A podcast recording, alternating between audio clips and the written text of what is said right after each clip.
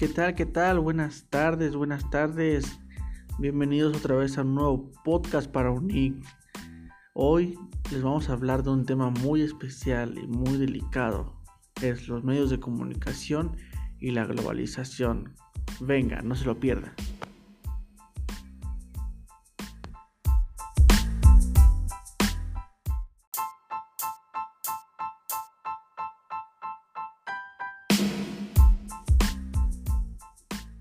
Bien, pues estamos de regreso aquí en la globalización y el tema de los medios de comunicación. Un tema muy interesante y muy delicado.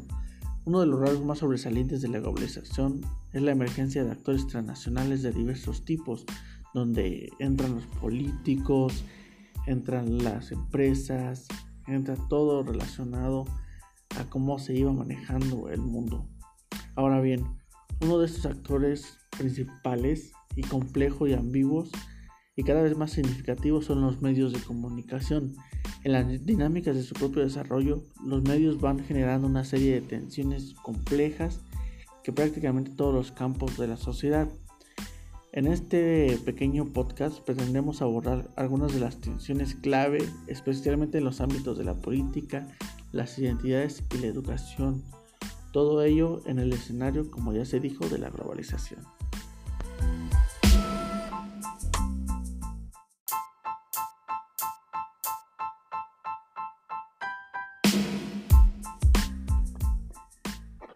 Bien, pues la compleja relación entre los medios y la globalización solo es posible entenderla si contemplamos simultáneamente dos procesos no siempre claramente diferenciables entre sí. Por una parte, el proceso de la globalización de los medios como tal y por otra, los procesos que se hacen de los medios condición de la posibilidad de la globalización. Con respecto del primer, en su condición de industria, los medios masivos de comunicación no escapan a la lógica y a las dinámicas de las grandes corporaciones. Si bien el surgimiento de las empresas de telecomunicación, las agencias de noticias y las industrias del entretenimiento se inició desde una perspectiva internacional, hoy los conglomerados de estos sectores han conformado un sólido mercado mundial, se han fusionado con diferentes, diferenciando sus frentes de producción al tiempo que se consolidan monopolios y se formalizan oligopolios y han entrado a su vez a formar parte de los intereses de otros sectores, como lo afirma el señor Thompson. El sector financiero ha adquirido sustanciosos intereses en el sector de la información y la comunicación como parte de políticas explícitas de expansión global y diversificación.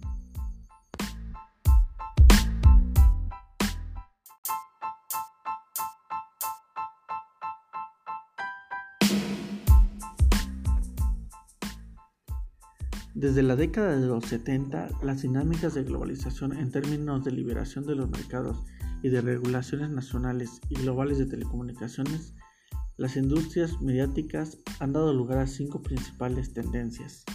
¿Cuáles son? Número 1. El incremento entre la concentración de la propiedad. 2. Un cambio de la propiedad pública a la propiedad privada. 3.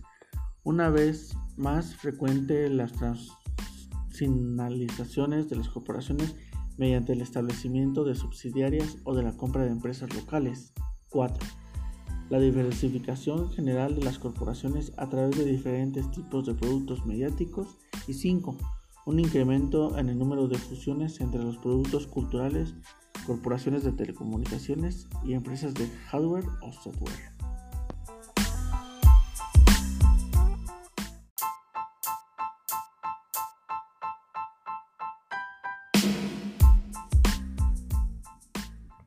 En relación con la segunda dimensión de nuestro acercamiento, podemos decir junto a Thompson que existe globalización solo cuando la creciente de interconectividad de diferentes regiones y lugares se convierten en sistemática, en cierto grado algo recíproco.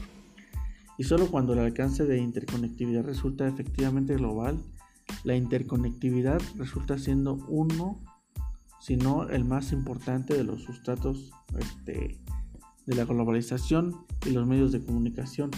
Especialmente los nuevos medios son justamente esos agentes globales que soportan ese sustrato.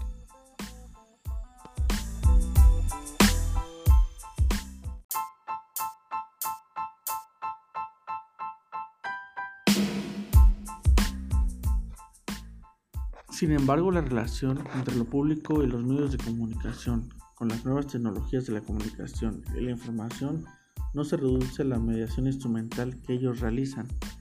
En efecto, los medios de comunicación no actúan solamente como vehículos de información o como escenarios pasivos del debate público.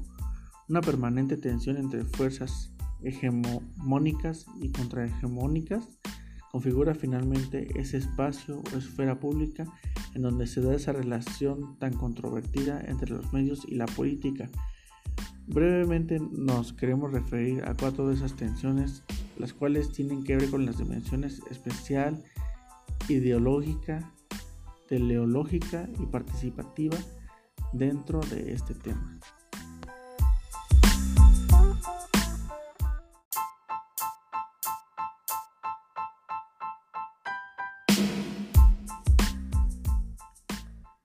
Ideológicamente, lo público se juega entre la opinión y la posición individual o colectiva. La opinión pública que los medios fabrican con sus sondeos y encuestas tiene así cada vez menos de debate y de crítica de los ciudadanos y más de simulacro sondeado.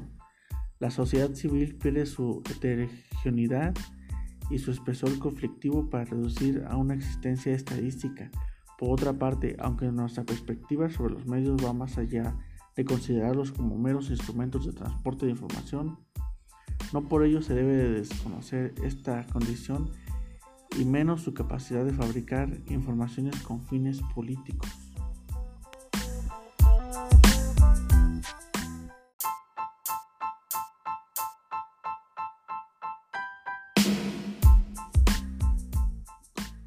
Pues bien, como podemos ver, siempre los políticos desde anteriormente han manipulado los medios de comunicación para darle a entender a su público o a su pueblo, a su gente, lo que ellos quieren darles a entender. Siempre han manipulado todo este tipo de medios de comunicación, siempre han tratado de dar los mensajes como ellos quieren que lleguen. Y así es como manipulan a, esta sociedad haciendo siempre lo, que ellos quieren y sin más que decir, pues así ha sido siempre y así será. Bueno, pues este es otro podcast que hemos creado para, para ONIC. Recuerden escucharnos en nuestro siguiente episodio y aquí estamos para contarles la verdad.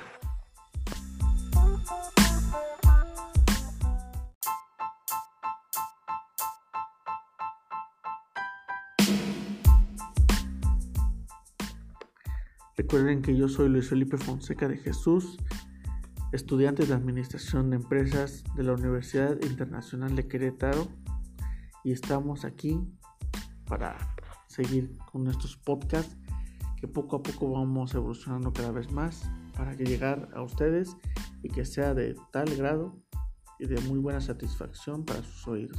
Muchas gracias por escucharnos nuevamente.